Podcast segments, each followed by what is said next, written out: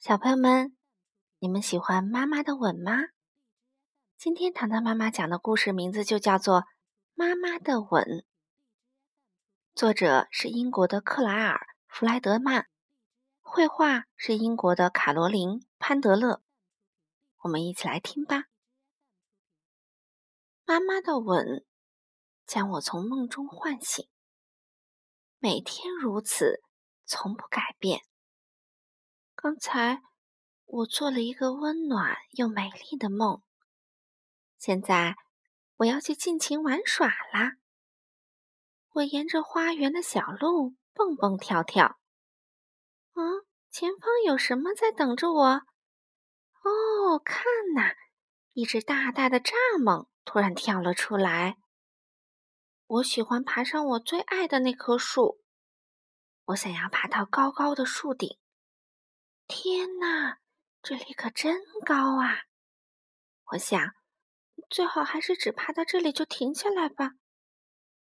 瞧，我发现了一个很棒的地方，我可以悄悄地钻进去躲起来。啊，怎么回事？这个旧水罐里竟然有水！休息一下吧，妈妈温柔地对我说。于是。我们在灿烂的阳光中伸伸懒腰。我把上午的冒险经历讲给妈妈听，我觉得快乐极了。咦，好像有什么东西躲在草丛里。我悄悄地跟在它的后面，一、二、三，我猛扑过去。哦，天哪！原来是妈妈的尾巴。洗澡的时间到啦！